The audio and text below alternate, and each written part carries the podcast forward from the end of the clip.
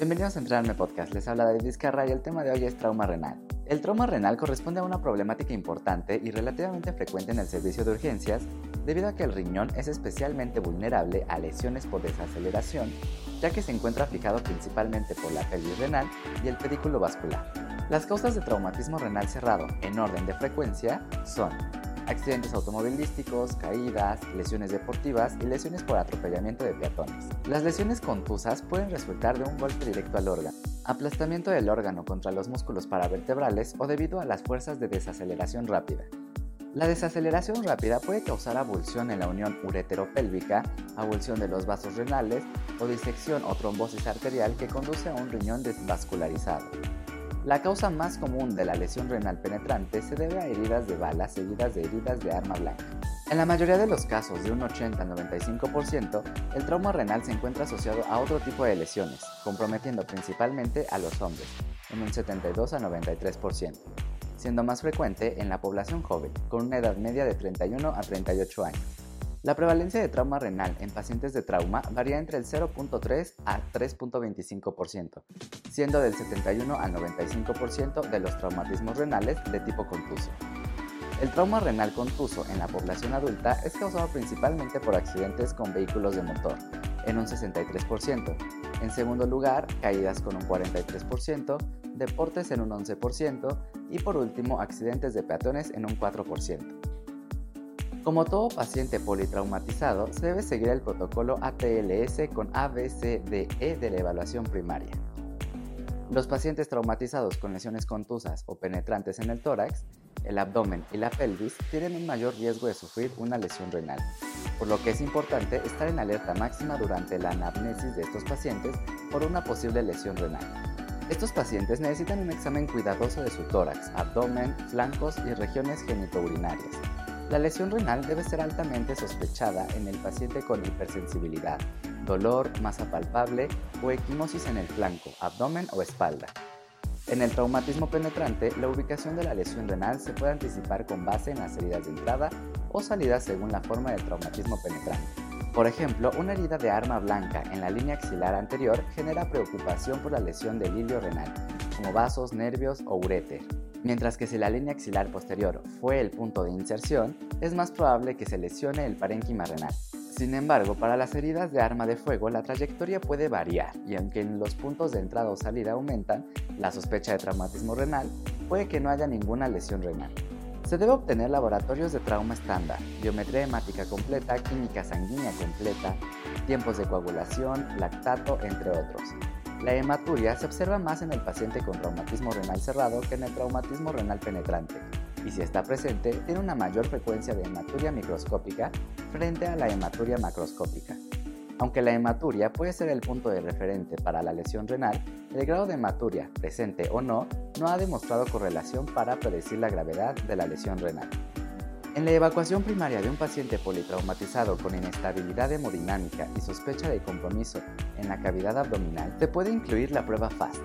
Este examen por imágenes se lleva a cabo para evaluar si hay líquido intraabdominal o pericárdico, que si está presente será altamente indicativo de sangrado en el paciente traumatizado y ayudará en el diagnóstico oportuno y en la decisión de si se justifica una intervención quirúrgica urgente. Sin embargo, en pacientes con trauma renal es un examen poco sensible y específico debido a que está limitado en sangrado retroperitoneal y lesiones renales menores. En el paciente hemodinámicamente estable o en aquellos que han respondido bien a los esfuerzos de reanimación, se puede evaluar más a fondo realizando una tomografía computarizada con contraste trifásica, la cual es el estándar de oro para las imágenes renales. Es importante tener en cuenta que una exploración negativa no descarta una lesión renal y la evaluación adicional depende del estado clínico del paciente. Las diferentes fases de las imágenes permiten una evaluación más precisa de la corteza renal, los vasos renales y el sistema colector, porque realzan en diferentes marcos de tiempo, diferenciando la extravasación de orina de sangrado activo. Una tomografía computarizada delinea los hallazgos y la gravedad de la lesión utilizando el sistema de clasificación de la American Association for the Surgery of Trauma.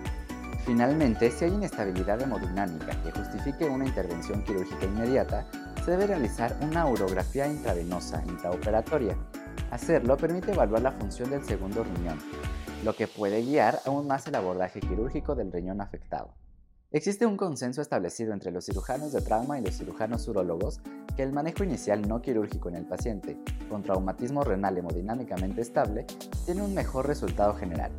El éxito de este enfoque se debe en gran medida al avance de las imágenes por tomografía computarizada que permiten la clasificación de la lesión renal y a los avances logrados en las técnicas de angioembolización. Un tratamiento no quirúrgico implica inicialmente atención de apoyo en un entorno de unidad de cuidados intensivos, exámenes clínicos en serie, hematocritos en serie cada 6 a 8 horas, transfusión de hemoderivados y angioembolización o colocación de drenaje para la fuga de orina. Con este abordaje no quirúrgico inicial se puede preservar la función renal y evitar nefrectomías innecesarias. A medida que el paciente se estabiliza, los laboratorios en serie pueden disminuir en frecuencia y el paciente puede ser egresado de la unidad de cuidados intensivos.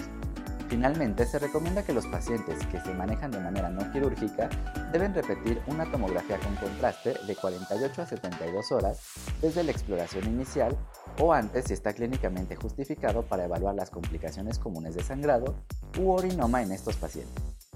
La mayoría de las lesiones renales son de bajo grado, de 1 a 3, y se manejan de manera conservadora, pero esto no excluye a todos los pacientes de embolización angiográfica, es decir, con sangrado activo o cirugía como inestabilidad hemodinámica. Las lesiones de grado 4 sin hematomas en expansión con estabilidad hemodinámica pueden someterse a un periodo de prueba de tratamiento conservador. Las lesiones del sistema pélvico calicial pueden tratarse inicialmente con colocación de stent o drenaje del urinoma, seguido de reparación quirúrgica o nefrectomía si falla.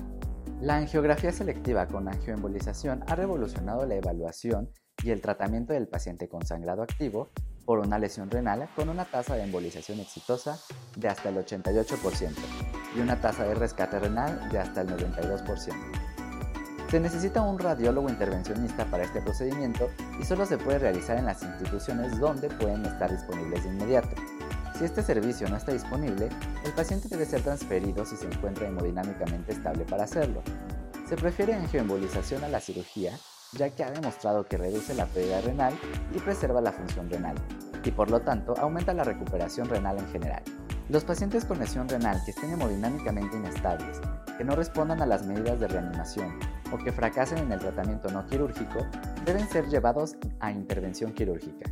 Las lesiones uteropélvicas completas o la abulsión del pedículo renal, como se observa en las lesiones de grado 5, requieren reparación quirúrgica. Las lesiones uteropélvicas parciales se pueden tratar con stent o desviando el drenaje urinario. Todas las heridas penetrantes asociadas con sangrado activo, pérdida de orina o que involucren el hilio deben explorarse quirúrgicamente. El objetivo principal de la intervención quirúrgica es controlar el sangrado y salvar el riñón si es posible. Si se considera la nefrectomía, es fundamental localizar el riñón contralateral mediante palpación para asegurar que el paciente tenga otro riñón. También se puede realizar una pielografía intravenosa intraoperatoriamente para comprobar si hay un riñón funcional contralateral, lo que podría influir en el tratamiento intraoperatorio.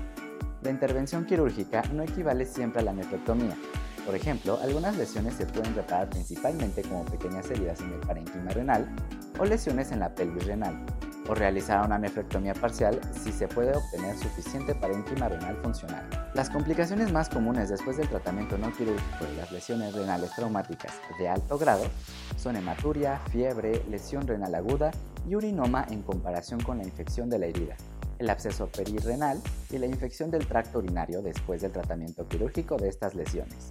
El sangrado activo es más común en lesiones de alto grado, 4 y 5, pero también puede verse en lesiones de menor grado como el 2 y el 3.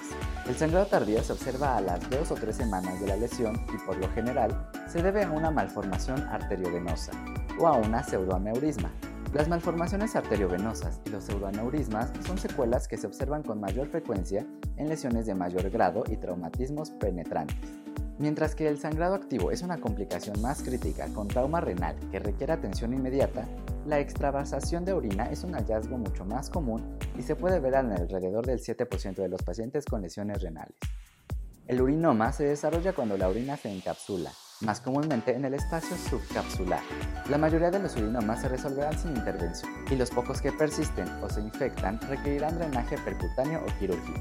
Además, la hidronefrosis y la pielonefritis crónica son complicaciones tardías que también se pueden observar.